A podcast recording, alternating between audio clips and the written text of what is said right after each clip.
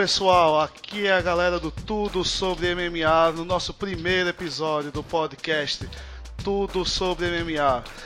O podcast que vem do nosso site, né? A mesma galera do, que produz o conteúdo do site tá aqui, a galera do grupo também do WhatsApp, para falar um pouco sobre o mundo aí das lutas e principalmente do nosso tão amado MMA. Tô aqui com é o Richard o, Richard faz parte do nosso grupo aqui da, do WhatsApp, do, do Tudo sobre MMA. Richard tem 21 anos, é de São Paulo, lutador de Muay Thai e MMA, MMA amador, né? Ele ainda tá de, tá de caneleira ainda para não machucar o pezinho, né? É isso, Richard? e aí, galera, aí tá, satisfação enorme. Agradeço o convite, é isso aí, né? Estamos iniciando essa jornada aí também. Vamos com tudo. Beleza, estamos aqui também com o Robson Rocha, que é psicólogo, gremista e radical de Araraguá, isso deve ser o interior, lá de Santa Catarina. Gaúcho de Porto Alegre, 36 anos, amante do MMA e acompanha o Vale Tudo desde o tempo que o Royce desafiava o Tyson, né? Eu acho que o Tyson nem sabia que era o Royce, mas ficou, com certeza ficou sabendo depois. É isso aí, Robson? É isso aí, galera. Boa noite, tudo certo aí com vocês? Prazer estar aqui com todos aqui, trocando essa ideia, essa informação. Só para pronunciar a cidade, é Araranguá, Santa Catarina. Eu moro aqui faz desde abril, mas há 10 anos em Santa Catarina, mas gaúcho com muito orgulho. Prazer estar com vocês. Certo. Nosso amigo Robson aí tá, tá com esse, esse, esse zumbido aí no microfone, mas é isso mesmo. É programa piloto, é nosso primeiro programa aqui do, do Tudo sobre MMA. E vamos tentar trazer aí nossa pauta semanal, né? Vamos começar falando da, da notícia triste, porém esperada, que foi a, a demissão do, do Renan Barão. Né? Renan Barão que vinha num, num terrível retrospecto e acabou culminando na sua, na sua demissão. E, o que, é que, você achou disso aí, Richard? Você achava esperado já? Achava que ele merecia mais alguma chance ou já foi, já, já deu aí pro UFC? É, falo com coração apertado, mas já deu, né, Tássio? Cinco derrotas seguidas, se eu não me engano foram sete nas últimas nove. Complicado, né? Não tem legado que segure. É, exatamente. A gente, desde que o, que o, que o Renan, Barão, Renan Barão perdeu aí pro TJ de que a gente viu a alma dele foi sugada, né, nos socos lá do TJ de Lachol. Muita gente fala de um aspecto psico, psicológico, né, aí, da, da psique do Renan Barão. O que, que, que, que você acha disso aí, é, Robson? Você que é da área, você que é psicólogo, e não sei se você costuma receber no seu consultório aí alguns lutadores, mas a gente vê realmente como foi que o Renan Barão mudou, né, depois desse nocaute, desses nocautes, né? Pois é, assim, ó, eu até escrevi um, alguns meses atrás um artigo para o site falando sobre isso e tentar num, num, resumo breve, querendo ou não, foi uma derrota muito impactante para ele. O TJ até então era um apenas o mero lutador do TUF, o Renan numa senhora ascensão, cara que venceu duas vezes o Uriah Faber, tirou o Faber pra nada. O cara que. Um dos poucos que conseguiu colocar uma derrota sobre o Dominic Cruz, no caso do Faber, né? E o Renan simplesmente ignorou o cara. E aí ele chega uh, com tudo certo, queria lutar contra o Dominic, aí aparece um tal, um tal de TJ de Lachal e faz o que fez com ele duas vezes. Então, querendo ou não, é tu, tu mexe com a, com a psique do cara, entendeu? Ainda existe, ainda existe ainda muita questionamento sobre isso, mas foi depois disso que começou a derrocada. Né? É, o Renan Baran ele vinha de uma, de uma sequência avassaladora, né? o cartel dele é um cartel de uma derrota e 20, 30 vitórias, enfim, antes de perder para o TD de Lachol. E desde que ele perdeu a primeira para o TJ, ele só teve uh, duas vitórias contra lutadores inexpressivos. Né? Não sei se vocês lembram, né? É, tô olhando até agora aqui no cartel dele, o Sherdog, e parece uma hemorragia, né? Aqui as derrotas dele. É, realmente não, não. Eu acho que o, o, o UFC foi até o limite, né? Com, com o TJ. É, na vitória que ele teve contra o Felipe Nover já foi assustador, né? Um cara do nível do Barão que a gente estava acostumado ter uma derrota daquela foi bizarro. Uma vitória daquela naquela ocasião bem apertada, né? Para cima do lutador inexpressivo. Ali já era um grande sinal de alerta. E a gente não pode reclamar de mudança, né? Porque ele, ele fez tudo que a galera pediu. Ele saiu da Nova União, ele foi morar nos Estados Unidos, ele mudou sua rotina, se, afastou de certas amizades que muitos diziam, né? A gente não tem certeza, mas mudar, o cara mudou, né? Fez tudo para tentar recuperar a carreira e infelizmente não teve jeito. É, muita gente fala, fala da questão, especula aí em relação à entrada forte da ousada e a queda do Renan Barão. Você acha que isso faz algum sentido, é, Robson? É, pode fazer, como pode não fazer, mas aí a gente tem que avaliar o seguinte ponto, né? Se fosse uma, um, um determinante para isso, teria, seriam muitas mudanças de performance. É que no caso, se a gente for se ater especificamente ao Barão, a gente pega o que? Olha só, ele teve uma. Ele, ele, só perdeu de fato, foi a primeira luta da carreira dele, que foi contra o João Paulo, isso lá em 2005. Foi contra o João Paulo Souza.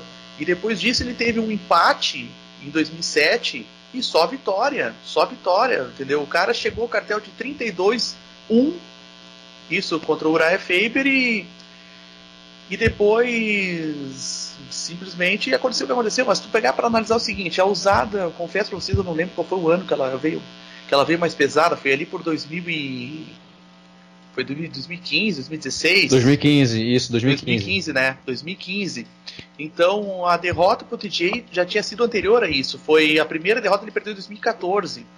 Mas aí, claro, que se tu for pensar aquela questão do corte de peso, a questão do uma, um ponto que pegou, não foi só ele que pegou, foi o Aldo também, que é a questão do soro intravenoso, que foi proibido, que era uma, um recurso que eles usavam. É, então, com certeza não, foi. Pode mexer. Foi. É, foi essa questão do, do soro foi para ele e foi para todo mundo, né? Então acho que a gente não viu, eu não recordo aqui na história do MMA um campeão tão dominante que depois virou um, um, um lutador que ele foi derrotado aí por nomes é, é, é, inexpressivos, né, cara?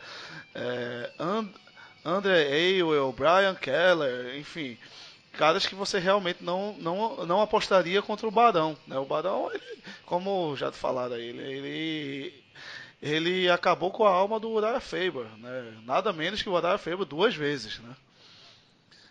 E, e vale lembrar, e vale lembrar que ele venceu o Flip Nover numa, numa luta bem da questionável também, né?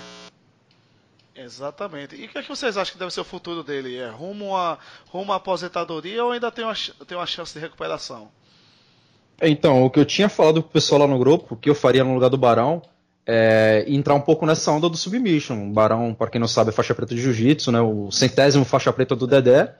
Ele poderia, para não parar com as competições, né, se manter ativo, dar um tempo de tomar golpe na cabeça, entrar um pouco no submission pensar se ele realmente quer continuar lutando e a partir daí ele decidir. É, caso o Barão vai ter, né? O Bellator pega ele, o One pega ele, o Barão ainda tem muito nome para entrar em qualquer desses eventos. Basta saber se ele quer, né? Se ele tá com apetite para isso, se ele tá motivado para isso. Mas eu, eu, se eu fosse o Barão hoje, eu daria uma pausa de tomar golpe e focaria nos eventos de grappling. Eu tentaria, assim, ó, desculpa me, me, me, me atravessar, mas eu pensaria o seguinte: ele poderia tentar uh, seguir um caminho estilo Andrei Arlovski, que ficou um tempo fora do UFC, fez lutas fora, e aí ele acabou voltando com tudo. Tudo bem que o, Arlovski está numa nova descendência, mas até pouco tempo o Arlovski estava quase disputando cinta de novo. Claro, enfim, não vamos entrar nesse mérito agora, mas seria um caminho para o Barão. Quem sabe seguir isso aí que, o, que vocês falaram agora, quem sabe tentar outros eventos, fazer retomar confiança, por que não? É, vamos torcer aí pelo, pelo Barão, né? Espero que ele volte aí. E nessa semana também a gente teve é, uma uma boa notícia, né? O casamento, finalmente o casamento pela acho que sexta ou sétima vez de Khabib versus Ferguson, né? O Khabib um, um dos maiores campeões da categoria dos leves enfrentando, quem sabe, o maior desafiante da categoria dos leves, né? E o que é que você, o que é que você acha aí, Richard? Você acha que dessa vez vai, vai dar pro russo ou o, o Ferguson deve sair vencedor? É, eu apostaria num cabo de televisão derrubando o Ferguson mais uma vez, mas brincadeiras à parte. É, quinta vez, né? Eu, sinceramente, eu crio a expectativa porque é um duelo que eu queria muito ver, mas é difícil botar fé. Sem contar que está muito longe, o duelo foi casado uma semana antes do Ramadã, que é o jejum islâmico que o Khabib faz. Então, se cair por algum probleminha, para remarcar outra luta dessa vai demorar muito. Então, complicado. Mas sem, sem, sem ficar em cima do muro. Khabib versus Ferguson. Quem você vê com vantagem aí? Cara, eu apostaria no Ferguson pela imprevisibilidade, é, aquela parada de ser um cara com estilo muito peculiar. Pode pegar no chão, pode rasgar a cara do Khabib em pé. Cara, você vê a foto, né? Tem uma foto bem popular na internet de, dos últimos adversários do Ferguson, todos destruídos. Então, eu acho que o Ferguson não é aquele cara que o Khabib vai quedar e ficar passivo por baixo, não. Igual foi o McGregor e o, e o, Poirier, né? Que ficaram só por baixo apanhando. Ferguson tem uma, uma, guarda muito ativa e ele consegue largar aquelas cotoveladas até de cima para baixo, até quando tá por baixo. Então, luta perigosíssima pro Khabib e eu apostaria no Ferguson. Vamos lá, Ferguson 1, Khabib 0. E, e aí, Robson, o que é que você acha aí? É dar o russo ou vai no Ferguson mesmo? Eu acho que vai dar o Justin Gate como campeão interino, porque a luta vai cair de novo. é, não, isso é, é, é, uma aposta ousada, né? Mas o Justin, Justin Gates contra o Khabib ou contra o Ferguson? Quem é que você acha que vai, vai cair essa luta? Contra qualquer um dos dois. assim, ó, por que, que eu tô dizendo isso? Porque a gente já tem o histórico já dessa luta ter caído quatro vezes. E aí eu só vou acreditar que essa luta de fato vai acontecer a hora que eu ver os dois dentro do, do, do octógono e o Bruce Buffer dizendo it's time. Eu só vou acreditar a hora, nessa hora, porque vamos lembrar o histórico, né? Uh, a luta já caiu por lesão de ambos os lados. A luta já caiu por uh, porque o Khabib passou mal na pesagem. Então uh, é a luta mais acho que acho que é a luta mais zicada da história do UFC se não é a mais, está entre o top 3 das mais zicadas. Então, se a luta acontecer, aí eu acho que dá Khabib. É. Eu, eu opino aqui que o Khabib, que dessa vez o Ferguson acontecendo a luta, né? Mas eu dessa vez eu estou bem esperançoso para que essa luta aconteça, que o Ferguson vai sair campeão, né? Eu não, não lembro de ninguém na história do MMA que tem esse gás que o Ferguson tem. O cara é um psicopata. Eu nunca vi o cara apanhar e sorrir feito ele faz. E o Khabib, eu vejo que ele na trocação, o Ferguson é superior ao Khabib. No jogo de grappling, o Khabib sim é superior ao Ferguson, mas o Ferguson é um cara que aguenta a pancada, tem gás para se cair, levantar. É, eu, eu aposto no Ferguson. E muita gente está falando para Khabib. Essa é uma luta das nas casas de aposta que está mais equilibrada, mas ainda pendendo um pouco pro Khabib, muito mais por conta do retrospecto dele, né? 28-0 não é para não é para qualquer um. É, a galera também nunca viu, nunca viu ele perder, né? Então isso daí marca muito, né? O cara é invicto. Querendo ou não, a gente já viu o Ferguson perder, né? Outro momento da carreira, no início da trajetória dele no UFC, ele teve uma derrota contra o Michael Johnson. É outro lutador, mas assim, pro, pro, pro público médio, né, que é o que, que, os que mais apostam, é, o Khabib tá com aquela aura de, de, de invencível, né? É, vamos colocar que o fato de ele estar invencível traz uma responsabilidade maior, né? Então, mas isso não exime, não tira a responsabilidade do Ferguson, porque ele vai estar confrontando quem? Um cara que nunca caiu. Então, a pressão tá dos dois lados, um um para por que nunca perdeu e pode ter o receio de não, de não querer continuar perdendo, e o outro, porra, o cara, o cara é invicto, né? E aí, como é que eu vou fazer pra derrubar esse cara? É, vamos, vamos ver, né? Vamos ver como é que vai ser essa, essa batalha aí, mas certamente deve ser o oponente mais é, mais complicado que o Khabib pegou até hoje, né? Das, das lutas que o Khabib teve no UFC, pelo menos, a mais contestada foi aquela contra o Gleison Tibal. É, e é do Tibal. O Tibal foi demitido do UFC, né? Mas na época o Tibal estava voando e o, e o Khabib estava nos seus primeiros passos no, no UFC.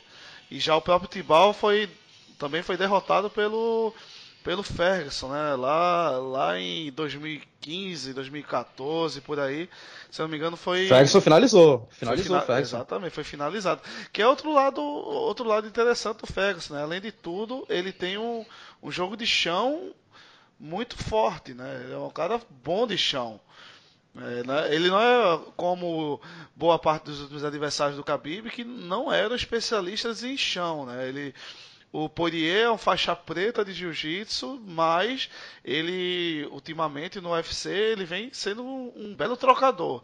O McGregor é, um, é uma tartaruga, né, de costa para o chão. Ele não, não, é, não é nem de sombra aquilo que ele é como striker. Edson Barbosa também, enfim, são caras que não são especialistas em luta de chão e naturalmente foram quedados pelo Khabib, aí o Khabib passou o carro, comeu com, com manteiga, né? Ficou bem nítida a diferença técnica no chão. Só um adendo aqui, ó, eu acho interessante citar que quando o Khabib lutou contra o Tibal, que é essa vitória contestada, isso foi lá em 2012, foi a segunda luta dele no UFC. E aí depois para frente ele só pegou Thiago Tavares, Abel Trujillo, Pat Lilly, Rafael dos Anjos e foi destruindo um atrás do outro.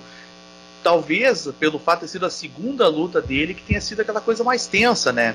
Mas hoje em dia não se cogita pensar na ideia de que Gleison Tibal teria, uh, teria feito tamanha afronta na, no, no, período, né? No, longe de desrespeitar o Timbal. Então, mas pensa comigo, né? Hoje, Khabib Nurmagomedov segue invicto. E, e, outra, né, galera? Tibal lutou. O Tibal era um peso médio que lutava de, de, de leve, né? Tibal pesava ao norte de 85 quilos, 86 quilos em off. Tibal era enorme, né? Se derrubar, colocar o cara desse para baixo é muito complicado. É, Tibal realmente era monstro, monstro, monstro. A gente via que ele, todo mundo que lutava com ele dava trabalho é aquele cara forte e baixinho, né? O, com o centro de gravidade bem próximo do chão, que é muito difícil de ser quedado, né? Parrudo, é, né? Parrudo. Bem, bem parrudo, né? É, enfim, vamos ver como é, que, como é que vai ser essa luta. Se eles vencerem maior, os maiores adversários deles até o momento, né? Que é a natureza. É, aí essa luta, essa luta deve, deve rolar e vai ser bom de ver. E, e a gente também teve nessa semana marca, marcando aí Conor McGregor versus Donald Cerrone, né? A luta quem, a, o retorno de McGregor né, a, a, ao UFC, ao MMA, depois de ter sido tratorizado pelo, Mac, pelo Khabib, né, vai voltando agora encarando Donald Cerrone, né, a luta que vai acontecer nos, nos meio médios. É, o, que é, o que é que vocês acham disso aí? O que, é que você acha, Robson? Você acha que, que o Conor ainda tem aquele estrelismo que ele tinha antes ou vem nessa luta de recuperação? Uh, eu tenho comigo que a alma dele foi junto com o Khabib. Sei. Pensa assim, ó. E o Cirone, por mais que não esteja lutando nos leves, que é a categoria que mais trouxe retorno a ele, o Cirone tem uma coisa que é a. Me, me foge a palavra agora, mas eu acho que ele tem o carisma e ao mesmo tempo ele faz esse carisma um fator motivacional para vencer o Conor. Eu não consigo ver o Conor neste momento vencendo. É bem, bem ousado. Eu, eu observei que essa luta, para mim, é uma luta que está sendo dada para o UFC para recuperar o McGregor, né? Ele vai lutar com um cara como Cerrone, que é um cara bem é, bem popular né, nos Estados Unidos, querendo ou não, o cara tem nome nos Estados Unidos, não tanto quanto o, o McGregor, não é o, o maior vendedor de pay-per-view, mas é um cara que tem nome e também é um cara bem vencível aí pelo por um, um, striker como o McGregor. Né? E o Cerrone tem aquele problema que ele tem uma dificuldade imensa de andar para trás, né? de, andar pra, de, de, tomar pressão. E é uma coisa que o McGregor faz muito bem, principalmente no começo da luta. Né? O que, é que você acha desse casamento aí de Conor versus é, Donald Cerrone? Você acha que foi um casamento propício aí pro McGregor ou ele deve, deve ser pedreira para ele? Falando português, claro, foi escolhido a dedo, né? O McGregor tinha disponível aí o Justin Gate, que era esportivamente falando, a luta que mais faria sentido, né? Tanto que acabou é. de vir de vitória sobre o próprio Cerrone. É ele tinha uma puta, e ele tinha... uma puta sacanagem dar pro McGregor agora, né? Pô, o cara vai pegar a galinha dos ovos de ouro e, e colocar na frente do Dusty Gate é, pra jogar fora e, e enterrar. É, mas se ele. É, se ele falar tanto em voltar a disputar o título, que é tanto essa revanche com o Khabib, seria o caminho que ele deveria optar. E ter escolhido essa, essa categoria de 77 quilos me deixa com algumas dúvidas. Se o McGregor está motivado, se ele não está, ele escolheu isso porque ele não quer cortar peso, ou se ele quis colocar uma dificuldade a mais, porque a gente já viu ele lutando com 77 quilos e não foi das melhores, né? Será... Aquele gás lá dele foi embora muito rápido nas lutas será que você Será que, será que a gente o, o UFC está visualizando uma luta entre o McGregor e o Masvidal? Seria um puta muito claro. É, pay-per-view, né? Eu achei muito claro. Eu acho que é aí. Eu acho que é aí a coisa, justamente. Estão pensando talvez do McGregor vencer o Cerrone e dar uma, e botar umas Vidal aí do jeito que eles gostam do marketing é capaz de quererem promover a luta do, de defesa do título do mais durão, do Mac era, era o BC, eu não me, não me recordo a sigla agora. Best e, Motherfucker. E The Best Motherfucker. É, pois então. Só que aí é o seguinte, eu acho que ele não passa pelo Cerrone porque o Cerrone tem chão, coisa que o McGregor não tem. É, o Robson, o Robson tá descrente no McGregor. O Robson tirou todas as fichas do McGregor e coloca no Cirone e tem raiva do McGregor, não gosta nem do whisky que ele toma, parou de beber por, só porque o McGregor lançou um whisky. Realmente o Robson deve ter perdido dinheiro aí pro, pro McGregor. Não é possível. Eu, eu, é, sinceramente, assim, eu não consigo eu... visualizar o McGregor perdendo pro Cirone, cara. Eu não... Deixa eu dar um depoimento rapidinho aqui. Deixa eu dar um depoimento rápido. Uh, na famosa luta Maymack, nesse período meu pai estava nos Estados Unidos, bem no período da luta. E aí ele me trouxe uma camiseta dos Estados Unidos do McGregor. E aí eu olho para aquela camiseta assim, uso ela com um carinho, né, pelo fato de ter, ter sido vindo dos Estados Unidos e tal. Só que eu penso assim, por que que não trouxe a do Mayweather? É, isso, o nome disso é filho ingrato, né? A verdade é essa, né? O, cara trouxe o. negócio é. lá do McGregor, é, realmente eu, eu, vejo que você tem um trauma com o McGregor. Bom, e o Cerrone vindo, vindo de duas derrotas seguidas, pegando um cara que é um vendedor de pay-per-view, né, que é o, o McGregor, né? Ele perdeu, tudo bem, né? As derrotas do Cerrone não foram não dá nem para criticar ele, né? Contra o Just Gate e o Tony Ferguson, né? E tinha acabado de ganhar do, do Al Quinta, que é um cara duro, né? É, vamos ver como é que vai ser essa, essa, essa disputa, né? Já está agendada aí para fevereiro, vai ser o primeiro, o, o, janeiro, aliás, né? O primeiro UFC é. numerado. É. Uh, eu só vou acompanhar. Isso, eu só não acompanhei. Vai ser, vai ser a luta principal de cinco rounds ou, ou vai ser uma, é, um main a, event? A primeira informação que tinha era de main event, mas depois parece que mudaram, voltaram atrás, vai ser de cinco rounds. E eu vou deixar meu palpite aqui rapidinho. Se o McGregor vir motivado, daquela mesma forma que ele veio contra o Ed Alvarez, que é a, a penúltima luta dele no MMA, para mim ele passa tranquilo pelo Cerrone. Agora, se for o McGregor é, com todos esses problemas pessoais que ele teve, desleixado, sem motivação, meio que. Eu achei ele muito forçado, o McGregor, na, na luta contra o Khabib. Até o trash talk dele não estava tão legal. assim, se for esse McGregor, ele perde. Agora, se for aquele McGregor 100%, eu acho que ele passa o carro no Cerrone. Tranquilo. Eu, eu vi uma. uma um, uma matéria no YouTube muito interessante falando justamente sobre o trash talk do McGregor, né? Como ele conseguia de fato entrar na cabeça dos seus adversários, né? Como ele entrou na cabeça do José Aldo, né? Ele fa... Quando ele fez aquela brincadeira lá de tirar o cinturão do, do Aldo, né? roubar no meio da coletiva. E isso realmente tirou o Aldo do sério, né? O Ed Álvares também foi teve um trash talk relevante uh, ali antes da, da, luta, mas contra o Khabib, né, esse, essa matéria que eu vi analisava muitas expressões faciais, né, mostrava que o Khabib não estava nem aí, porque o, para o que o, o McGregor estava falando, ele realmente não, não conseguiu entrar na cabeça do russo. É o único momento que o, que o McGregor conseguiu entrar na cabeça do russo foi quando ele falou alguma coisa do pai, do Khabib, enfim. E aí o Khabib. É, o pai dele gostou, teve um né? envolvimento. O pai dele teve um pequeno envolvimento com a máfia russa e quando falou isso daí tocou na ferida, né? Pois é, tocou na ferida e nesse momento aí ele conseguiu entrar na cabeça do, do russo, porém foi acho que uma semana antes da luta, alguma coisa assim. Não deu tempo de, de mastigar né, a mente do, do russo. Eu faço uma avaliação um pouquinho diferente. Eu percebo que assim, ó, na verdade, acho que no nosso dia a dia a gente ouve as coisas, é a forma como se administra.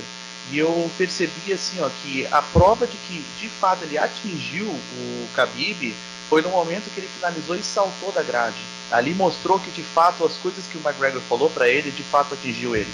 Só que o que, que ele fez com tudo que ele ouvia? Ele canalizava e trazia para luta. É o famoso quando quando tu pega o fazendo uma analogia rápida com o futebol aqui, é, quando o, o, time, o time adversário que tu torce dá uma, dá uma declaração, os caras levam a matéria para dentro do vestiário.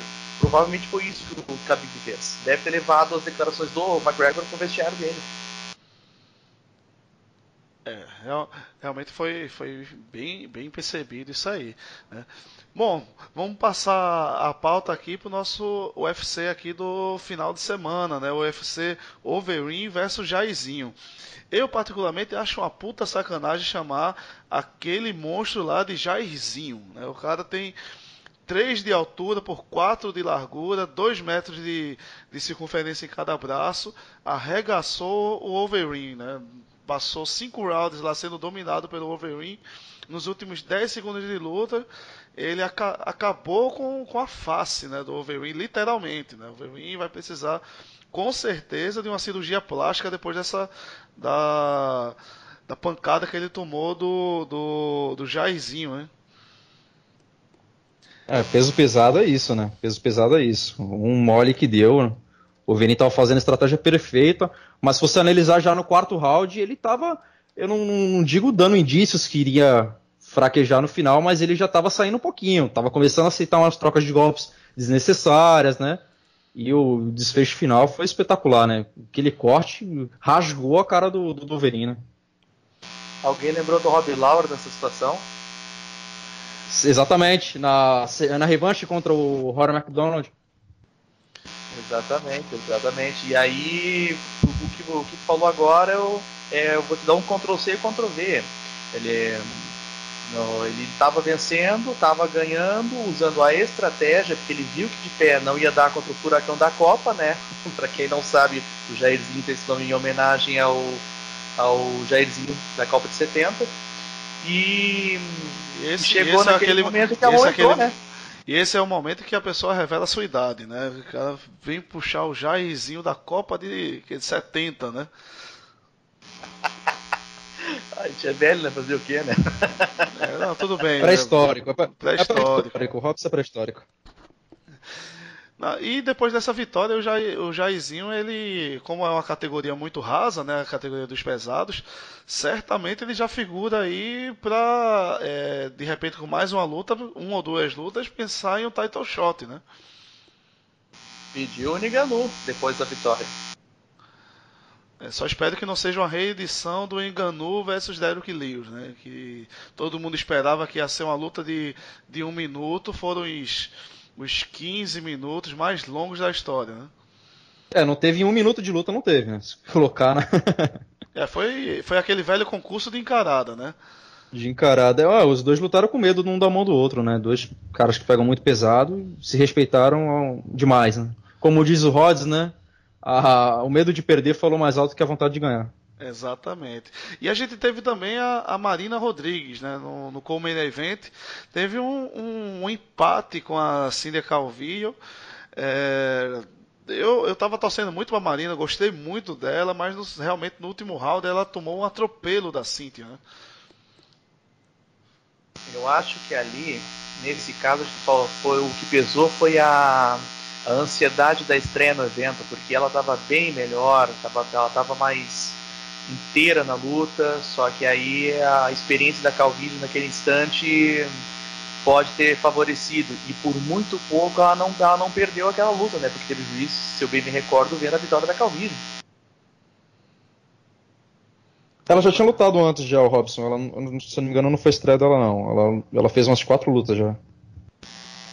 Da Marina? Mas não era estreia dela no UFC? Não, ela, ela estreou no UFC do ano passado, em setembro. Ela, ela empatou com a Randa. Ó, oh, segundo empate no UFC já da Marina. É, segundo é, que pareça. Então tô, é, tô bem por fora. Ela, eu tinha ela empatou com a Randa Marcos. Ela venceu a Jéssica Aguilar. E depois ela venceu a Tisha Torres, né? Tisha Torres, a famosa lá da American Top Team, etc. E agora já seria, ela vinha de duas vitórias, né, antes desse empate. É, vinha, ela é invicta na carreira, né? Ela empatou na, na estreia no UFC contra a Randa Marcos, pegou duas pedreiras, né? A Jéssica Aguilar e a Tessia Torres. E agora com a, com a, com a Cíntia, mais um empate, né? Acaba colocando ela de volta aí a, a a marchar, né, rumo ao seu a, a para as cabeças da divisão, né? E a gente teve também uma luta, uma luta interessante, né, que foi a luta do, da Aspen contra a Iana Kunitskai, cara. A gente pode chamar ela de Iana não, Marreta, não. né? Não, é, é isso, namorada do Marreta. Iana, Iana Kunitskaya. É, ela, ela agora é a senhora Marreta, né, mas tomou um atraso da Aspen, né?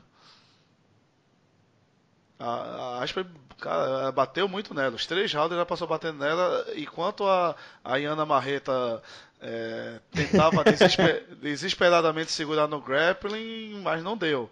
Toda vez que ela ia pro chão com a Aspen por cima, o pau cantava em cima dela. Foi, é... foi uma luta bem, bem sofrida para ela. Parece que já estava premeditado, é, né? É, ela já, ela já apanhou da, da Cyborg, né? Então é, isso aí ela. É, é, pior do que aquilo não ia ser, eu acho que ela pensou quando aceitou essa luta. Pior do que contra a Cyborg não ia ser. Bom, é, assim, eu só quero fazer um adendo aqui. Uh, a Kunitskaya, ela, ela de fato ela foi campeã né, do, do Invicta, só que chegou no UFC a coisa, o buraco é mais embaixo, né, querendo ou não. Então, não desmerecendo a Kunitskaya, não que ela não tivesse qualidade, longe disso, mas pegou uma. Pegou uma, uma, uma macaca velha no negócio, né? Vamos, vamos ser sinceros, né? É, existe um vale imenso entre o Invicta e, e, a Cyborg, né? Existe um vale absurdo entre, entre a, aquela que era considerada, na época, né? Ainda era considerada a melhor lutadora da história. É, também acho que é ela foi muito, muito macho, né, por assim dizer, de aceitar essa luta. Bom, a gente ainda é. teve, teve um fato interessante ainda nessa, nessa edição, que foi o, o pela segunda vez na história a gente teve uma, uma vitória por finalização via chave de, de coluna, né, o twister, né, do Mitchell contra o Sales. Isso, bom, Bryce é Mitchell. Bom esse, é bom esse moleque, hein? Garotão que veio do Tuf dos Invictos, né? Bryce Mitchell. Carrapato, né? Moleque muito bom de grappling, tem que evoluir a trocação, mas é novo, né? Tem todo o tempo do mundo para isso. Eu acho que a gente tem que observar o nome desse guri aí. Eu acho que podemos vê-lo daqui a um pouquinho lutando no, nos cards mais expressivos. Não, o, o, garoto é bom, ele já está na, na, na, terceira luta dele no, do UFC. É, três vitórias aí. E ontem ele deu uma foi uma aula de submission, né? Um seminário, né? Só faltou parar e avisar que ele estava passando a mão por baixo, que estava se folgando aqui para passar para fazer a, tra a, transição. Realmente ele deu uma aula de MMA, de submission. E uma curiosidade, e uma curiosidade que o, a outra pessoa, o outro lutador que tinha aplicado um twister no MMA, no UFC, mais precisamente, foi o Zubin coreano, né, no Leonardo Garcia. E o Zubin coreano, inclusive, mandou um tweet pro Bryce Mitchell batendo palmas, né, agradecendo, falou que foi espetacular de ver. Foi muito legal, foi bem didático, né? ele fez passo a passo ali, foi bacana de ver. E a gente teve também uma derrota, né? mais uma derrota do, do Thiago Pitbull. Né?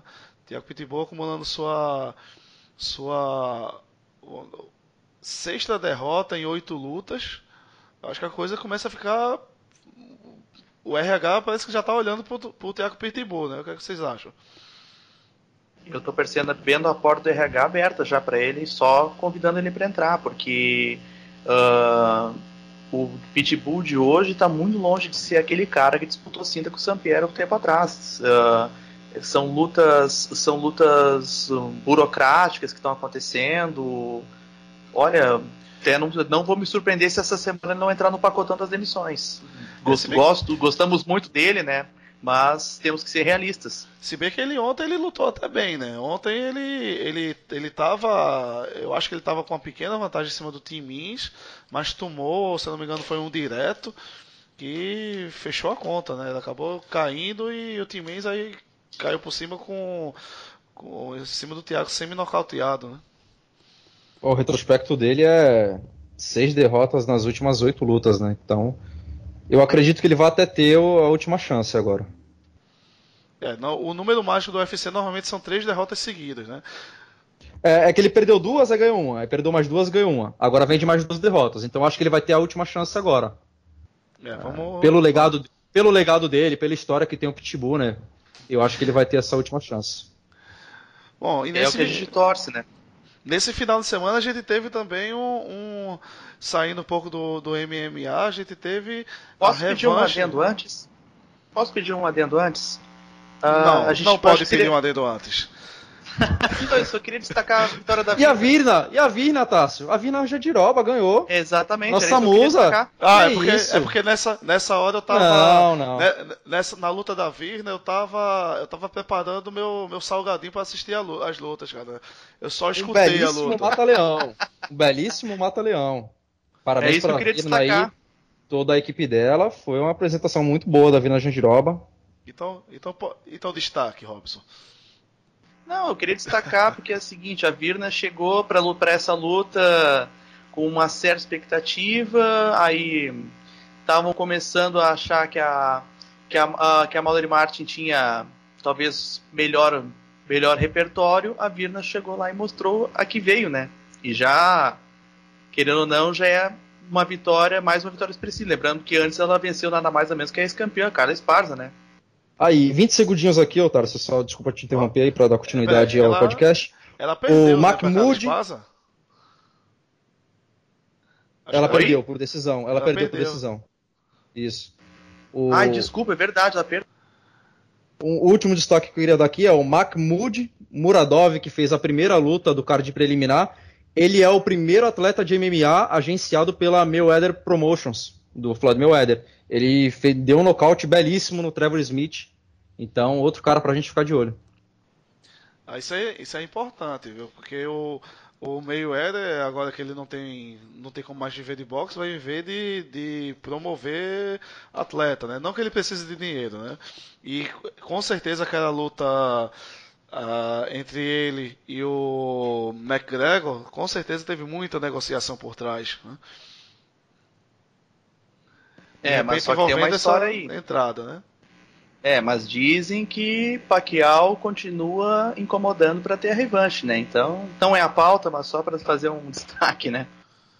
Não, não tem problema porque a gente exatamente tá, já estava querendo migrar aqui pro boxe, né?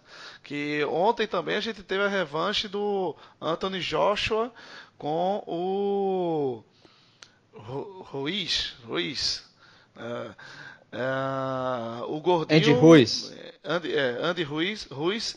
Eu não sei como pronunciar o nome dele, mas não interessa que ele perdeu, né?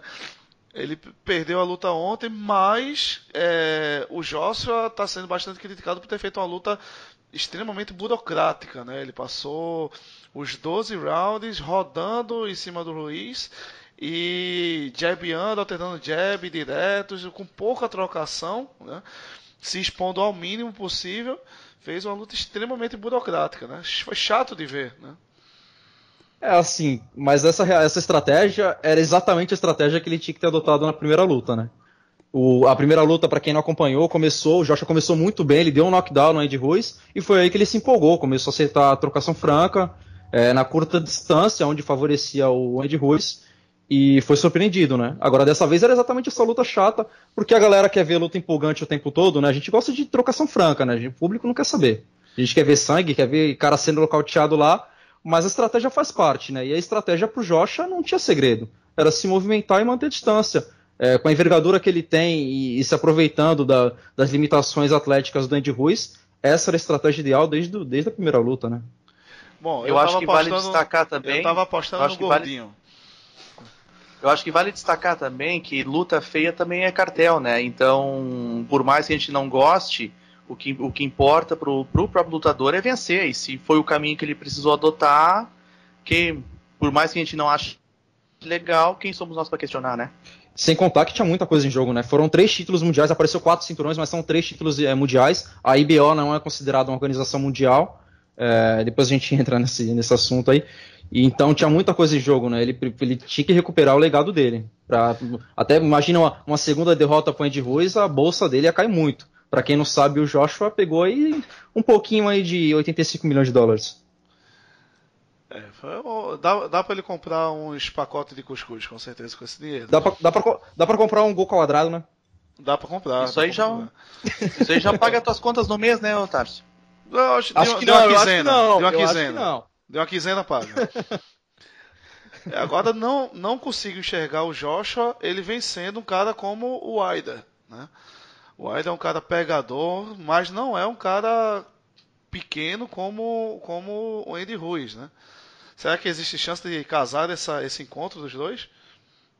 Seria uma luta muito interessante de assistir. Eu até a pergunta que eu ia fazer se tinha alguma se se vislumbrava isso no meio Uh, lá, lá, em, lá em Vegas, se tinha alguém teve, teve essa ideia de juntar os dois numa mesa e aí, vamos fazer essa luta acontecer? Na realidade, já fizeram isso, né? Antes das duas lutas contra o Ruiz.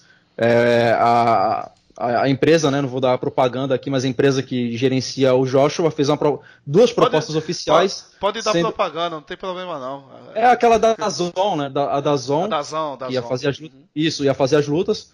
É... De repente a Dazão se sensibiliza e. É, Patrocina a gente. É, patrocina a gente. Por sinal, foi uma então... ótima transmissão da Zon, certo? Da Zon, R$ 37,90 por mês, vale, vale a pena, viu?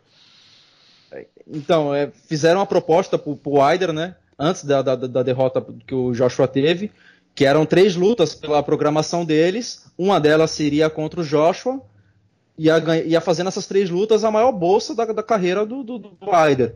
Juntando as três a dar 100 milhões de dólares. E, incrivelmente, o Wider não aceitou. É, Curioso, né? É, vamos, ver, vamos ver quais são os motivos que fazem o cara recusar uma grana dessa, né? De... A, a, maior bolsa da carreira, né? Exatamente.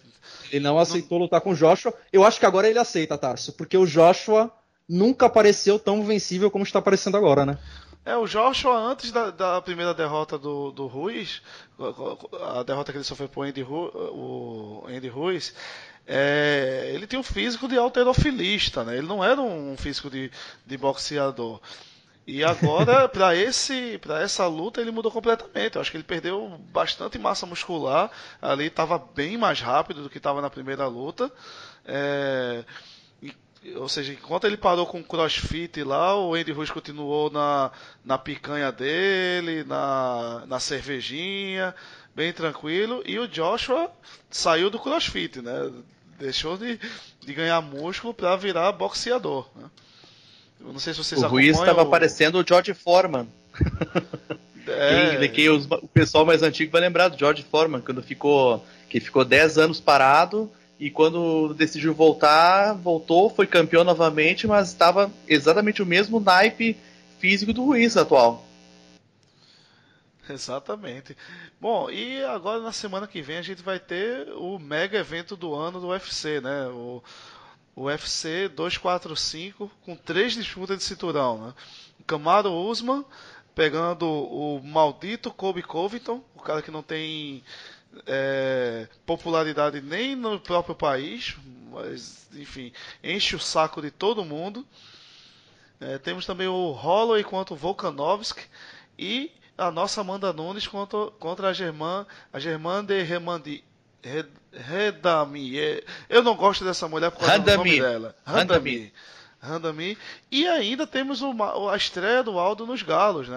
Do Marlon Moraes contra o José Aldo. Tem bastante coisa pra gente falar. E que, vamos começar pelo evento principal, né? Do Camaro Usman contra o Colby, Colby, Colby Covington. É, a luta é eletrizante, né? E pelo menos eu tenho muita expectativa para essa luta, principalmente para os dois, né? Tá fazendo todo esse away, todo esse trash talk. É, ao contrário de que muitos pensam, né? Eu considero o Camaro favorito, mas eu, eu vejo muita gente menosprezando o Kobe é confundindo a persona com um profissional. É, não se engane desse jeito ridículo que é o Kobe, né? Que ninguém liga né, para as palhaçadas dele. Só, fica, só ganha cada vez mais haters. Mas o Kobe, o profissional, é um excelente lutador. Então, eu coloco aí um favoritismo aí na casa de uns 60-40 pro Camaro. Eu vou numa linha semelhante. Eu acredito que assim, ó, por mais que a gente não goste da postura que ele adota, o cara é bom. Você não pode questionar isso. Só que eu vou um pouquinho na contramão, Richard. Eu, eu acho que se a, se a, se o pombo sem asa entrar, eu acho que ele cai. Quem, é só não entender quem é ele. É o quem, quem você acha que vai vai levar essa luta? O Usman ou o Covington? O Camaro eu acho Usman. Que o Usman eu é, acho que o Usman ganha. Usman.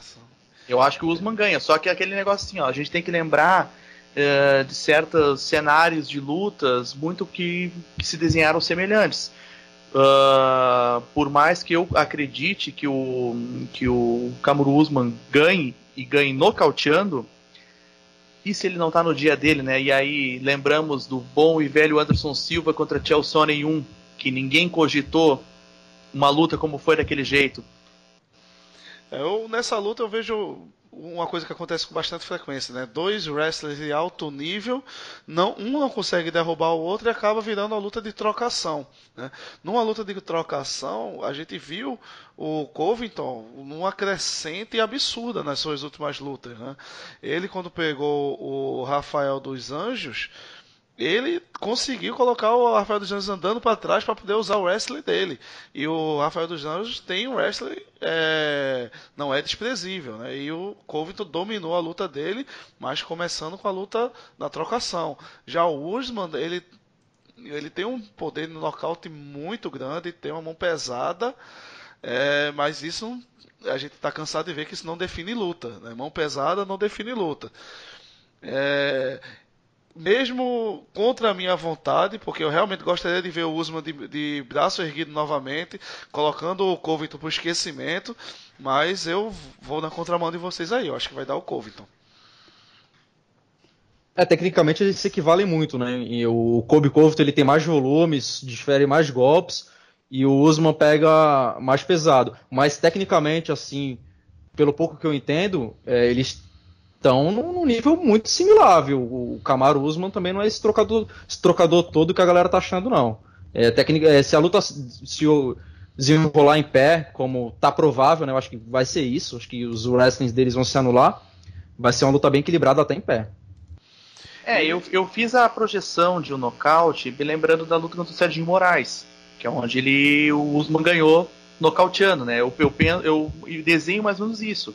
Mas vamos lembrar que, como vocês já frisaram bem, os caras se equivalem no nível. E pode ser que com aquele jogo chato do Covington de, de, de wrestling, de amarrar, é, é o caminho para ele. E se não, eu não vejo o Covington vencendo o Usman de uma outra forma que não seja essa. É, vamos, ficamos aqui no 2 a 1 dessa vez. E também temos aí no Common Event o Holloway contra o Volkanovski, né? O Holloway defendendo seu cinturão né? contra o, o Volkanovski, o Algo, os dois algozes do José Aldo, né? Eles que assinaram a, a descida de José Aldo de categoria. É, nessa luta, luta também apertada, né? Não tem, não tem favorito nessa luta. Como é que você, vocês veem isso aí, o, o Robson? Pois então, o que que eu, eu essa aí eu tava bem uma incógnita essa luta, porque como é que eu vou dizer, o, o Volkanovski ele vai fazer aquele jogo amarrado também e querendo ou não, o Holloway como é que ele vai responder esse jogo? Porque até então é striker contra striker, né? As, as demais lutas, né? E agora não. Então, eu por enquanto não quero ser mureteiro, mas eu. Tá, vamos dizer que não votei em ninguém, eu acho que o Holloway ganha. Tá bom, 1 a 0 Holloway. E você, é, Richard? É, se baseando nas últimas apresentações de ambos, é, o, o, o que chama atenção no Volkanovski é um cara bem forte, né? Baixo, bem forte. Eu acredito que ele até comece bem contra o Max Holloway, ele consiga aí ter bom, um bom resultado durante o primeiro e segundo round ali, é, batendo e saindo, e quando vai com tudo para cima e amarra na grade, né? Como ele conseguiu prender o Aldo. Você viu que o Aldo não conseguia sair da grade de jeito nenhum, tamanha força do Volkanovski, não, não colocou para baixo, mas fez o joguinho para pontuar. Mas o problema é amarrar o Holloway para os cinco rounds é muito difícil. Principalmente quando chega no terceiro round, que o Holloway é aquele carro movido a álcool, né? Ele vai esquentando, aquecendo o motor, e quando chega no terceiro é um furacão. Eu acredito que vai se desenrolar mais ou menos como foi a luta contra o Edgar. A partir é, do terceiro round, o, o Holloway vai ligar ali, vai passar a marcha, vai com tudo, e eu acredito que do terceiro pro quarto round, o Holloway vai estar tá passando o carro. Sinceramente, eu boto fé o, nisso. O Holloway é aquele cara que tem um, aquele gás é, infinito, né? Ele normalmente ele é um cara que consegue pontuar muito bem na luta, trocando, fazendo sua na trocação, ele usa muito bem a distância, né? Ele consegue ter um bom controle de distância e imprime um volume de golpes absurdo, né? Então, dificilmente o cara consegue segurar cinco rounds com ele. Se fosse uma luta de três rounds, eu apostaria em Volkanovski, mas não é esse caso. Eu, eu concordo aí com o Richard. Eu vejo se tratando da disputa de cinturão, a luta de cinco rounds, é, vejo vitória do Holloway como vocês gostam de número, eu diria um 60-40 pro Holloway. Bom, é, e, uh, e, a, e a gente, a gente vai ter também nossa a brasileirinha Amanda Nunes, o, pra mim a maior lutadora de todos os tempos, é, double champ, e contra a Germany. Né? A Germany foi, ela perdeu o cinturão dela por excesso de remarcações. Né? A gente lembra que ela, ela não queria defender o cinturão dela e acabou tendo o cinturão arrancado. Né? Na cintura. Eu não lembro de outro caso desse no MMA. Conor McGregor. Ele perdeu, perdeu por inatividade também? Sim, o Condor perdeu por inatividade o cinturão. Mas só que o caso da Germani é, foi um pouco diferente. Na realidade, a Germani ela se recusou a enfrentar a Cyborg, é, falando que a Cyborg estava dopada. Ou seja, ela, ela literalmente se largou o cinturão por conta do desafiante número um, que era a Cyborg. Ela lutaria com qualquer uma naquela ocasião, segundo ela mesma, mas ela não lutaria com a Cyborg porque ela é antes dela, contra o doping e tudo mais, inventou aquela desculpa. Resumindo, correu da nossa Cyborg naquela ocasião. É, aí largou essa... o cinturão. É bem, bem lembrado aí, foi realmente a, uma bela corrida do, da Cyborg, né? Essa mulher, está, essa mulher está dopada, não vou lutar com ela, luto com a próxima, que é muito mais fácil. Opa, não está é, dopada. Ela falou que, que ela, ela falou uma teoria absurda, né? Que é, por mais que a Cyborg tinha, tenha usado é, esteroides na, no início da carreira, o esteroide demora muito para sair do corpo, o que não é verdade, não demora tanto tempo assim. O exame antidoping que a Cyborg foi pega foi lá em meados de 2009 no Strike Force. Então é aquilo, né? Enquanto a Cyborg está passando nos testes da usada, não tem como afirmar nada. Então é, correu da Cyborg. Ela criou uma teoria da conspiração de que estava driblando é, enfim, a gente, a gente, tenta evitar o termo correr, mas não tem outra nomenclatura para dizer nesse momento. Ela literalmente fugiu e aí onde a Cyborg virou campeã, né? Que lutou com cintura por, por um cinturão vago. Bom, e aí falando... ela, ela não aceita lutar com a Cyborg e aceita lutar com a Amanda Nunes, que passou por cima da Cyborg como se a Cyborg não fosse nada, né? É, esquecendo o passado e falando exclusivamente dessa luta, né, que é o assunto que está em pauta, se a Amanda. Eu acredito que a Amanda vença até em pé. A Germânia é muito boa em pé, mas a Amanda tem condições de passar o carro até em pé. Mas se ela usar uma estratégia ali correta, né, no que eu acho daquilo que é correto, nesse caso, ela coloca para baixo e amassa no ground pod, igual ela fez na outra luta, na, na, que é uma revanche na realidade, né? E acho que se ela optar pela essa estratégia aí, a Germânia não vai oferecer tanta resistência, não. Agora, se for uma luta em pé, já vai ser uma luta mais equilibrada, com favoritismo da Amanda também. É, eu assino eu, embaixo com a relatoria. Eu assino embaixo com a relatoria porque vamos, só o fato de já estar 1 a 0 para Amanda, considerando que ela é atual campeã, ela já está com a, com a confiança da, do campeão. A Germânia vai entrar como zebra total. Então, não, não que ela não possa ter nenhuma chance, não, ao contrário, afinal de contas, ela também não foi campeã peso-pena à toa. Só que do outro lado é a Amanda, né? Como como o Tars falou, é a atual campeã, melhor de todos os tempos, segundo ele, então vai passar o carro, acredito eu também. É, isso aí eu. Essa é a única que eu posso gravar com certeza que eu dou, dou vitória para Amanda, indiscutivelmente. É, mas vamos lá, MMA é aquela coisa, né? Às vezes você fala isso e a mão entra e acaba com tudo. Mas é, vejo a Amanda como grande favorita dessa luta. Né? Bom, e temos também uma luta aqui, pelo menos pra gente aqui no Brasil, é interessantíssima, né? Que é o Marlon Moraes contra o José Aldo, né? José Aldo descendo para a categoria dos galos, acredito eu que é a primeira vez na carreira, pelo menos da, da, da carreira mais recente do José Aldo, que ele desce para os galos e vai enfrentar o número 1 um do ranking. Né? Ou seja, ele passando pelo Marlon Moraes deve ganhar uma chance aí contra o Triple Champion, né? o Encerrudo. E o Marlon Moraes passando pelo José Aldo deve ter sua revanche contra o Cerrudo. É, é bem interessante essa luta. Né? Estamos falando aí do próximo. É, próximo é, desafiante do, do, da categoria dos galos. É, o, que é que você, o, que, o que é que você acha aí, Rob? Você, você acha que o, que o Aldo, descendo bem de categoria, não tendo problema com o corte do peso, ele é, é um grande adversário aí pro Marlon Moraes? Eu acredito que seja o maior desafio do Marlon Moraes até hoje, porque uh, longe de menosprezar os adversários anteriores, afinal de contas o cara não chegou à disputa de um título à toa, mas ele vai estar diante de José Aldo, o cara que já foi campeão do WEC, campeão do UFC, é, é, vem da categoria de cima, tem um poder de nocaute absurdo, sabe finalizar como ninguém. Então, tudo vai depender de como for a, a, a perda de peso do Aldo. E eu acredito que se ele conseguir se adaptar bem a esse corte, eu acho que teremos Aldo disputando o cinta contra o Cerrudo. Claro, claro que vamos lembrar que do outro lado é Marlon Moraes e também já conhece o caminho das vitórias como ninguém, né? Mas eu apostaria no Aldo nesse instante.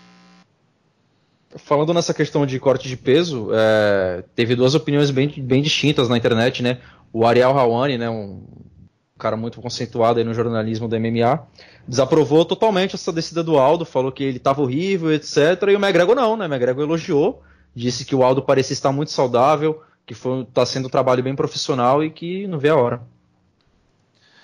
É, eu, eu tô apostando aqui no, no José Aldo, não vou mentir, mas eu não consigo identificar se eu estou apostando mais com coração, como fã, do que tecnicamente.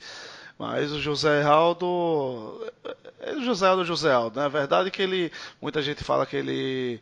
que o McGregor arrancou a alma dele, eu discordo totalmente disso, até porque depois de, de perder pro Fez lutas excelentes fez lutas excelentes. Ele perdeu pro Holloway duas vezes, é verdade, mas ele, ele não chegou morto, não. Ele deu trabalho pro Holloway e perdeu naquilo que muita gente perde pro Holloway, né? Que é na, no volume, né? É, venceu o Frank Edgar no UFC 200, venceu o Stephens com um nocautaço e ele acabou com, com o Renato Moicano, né? Lá, lá em Fortaleza. O Renato Essa Moicano, foi muita a gente que eu achei que ia acontecer. Espetacular, Essa, né? Essa eu Venceu achei um garotão que seria no auge. O pensei eu, eu acreditava no Moicano naquela luta, mas o Aldo mostrou por que, que é José Aldo.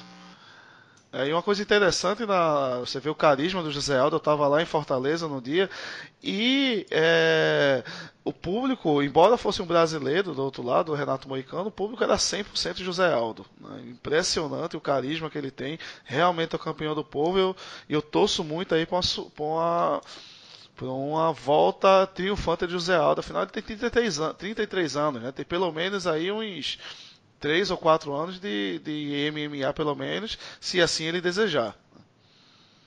Ele andou falando nos bastidores que, que ele tinha pretensão de lutar mais alguns bons anos, ele ainda disse ainda que tinha vontade de, de se testar no boxe, mas que nesse atual momento, apesar das declarações anteriores que ele deu, uh, ele se vê ainda, ainda por um bom tempo no MMA. Então, sinto muito para os haters. José Aldo continuará com a gente, nos dando muita alegria. É, segundo o Dudu Dantas, né, companheiro de equipe dele da Nova União, o José Aldo está treinando como um monstro com 68 quilos, né? Ele está com 68 quilos agora, formação dada pelo Dudu Dantas, e que agora só vai tirar esses 7 quilos na água, né? Quando chegar próximo ao evento. Eu, assim, já deu teu palpite, Tarso? Eu sou José Aldo. José Aldo, time José Aldo, total. Também acho. Tamo junto, então. Aldo, unanimidade por aqui. É, o, o Marlon Moraes é, para mim é um grande lutador, mas ele vai dividir o octógono com o campeão do povo. Então, por isso que eu estou apostando aqui no José Aldo. E com certeza partindo para cima do Henry Cerrudo. Show. É, Triple Champ, te aguarda. O teu tá guardado. É, o, o Cerrudo é um cara muito legal, Ele, ele consegue dizer que vai matar o, o José Aldo, mas eu não, não consigo ficar com raiva dele. Ele é muito engraçado. Ele lembra muito aquele. É, aquele príncipe lá do Shrek, né? Jimmy Neutron, ele é muito caricaturado, é impressionante. Não, o Cerrudo ele tava, ele tava de olho no cinturão da, da Valentina Tchevchenko, pra você ter uma ideia, né, cara? Não, ele é completamente a Valentina chamou ele, chamou ele pro tango. É, vem, vem cá que meu nome é Bullet, não é à toa, né? Mano, aquele cinturão dela, qualquer um de nós tá de olho, né? Porque é linda aquela mulher, né? Olha, é, realmente, eu, eu não posso falar nada porque eu não quero me comprometer, não quero apanhar quando chegar em casa, né? O UFC é na televisão, em casa não. É, eu sou solteiro, então posso falar à vontade. ah, e bom, Galera, é isso. Eu acho que a gente conseguiu abordar bastante, muito assunto aqui. Nesse UFC ainda vai ter o Uriah Faber, que é um cara que sempre merece um, um destaque aqui pra gente. Mas vamos encerrando por aqui. É, agradeço aí a participação de você, Richard, foi bacana aí. É, Robson também muito bacana a sua participação. Quer deixar uma mensagem final aí vocês? Agradecer pelo convite, Tasso. Satisfação enorme aí. A gente é pioneiro do podcast do TSM, né? Tudo sobre MMA. Isso daí, muito feliz. E é só isso mesmo aí, que seja a primeira de muitas edições. Uma, uma horinha de podcast, né? Fazendo a continha é. aqui besta, uma horinha. Então, aproveita aí para deixar meu salve para todos aí. Eu agradeço ao Tarso pela, pelo, pelo espaço, ao Richo pra, pela, pela resenha que nós tivemos aqui e é só alegria. Temos ainda alguma, alguns eventos para acompanhar até o final do ano e, e eu convido todos a continuarem seguindo o nosso podcast aqui, TSM. É isso aí. Abraço a todos. É isso aí, galera. Vamos, vamos seguindo aí nosso podcast. Vamos tentar fazer um, uma edição semanal, pelo menos, comentando aí sobre o mundo das lutas, principalmente MMA. E sempre que for legal, a gente fala das, das outras modalidades também. Um grande abraço a todos. Não esqueça de compartilhar aqui com seus colegas. Mostre aí que a gente vai tentar fazer um trabalho bacana aqui para vocês. Um grande abraço.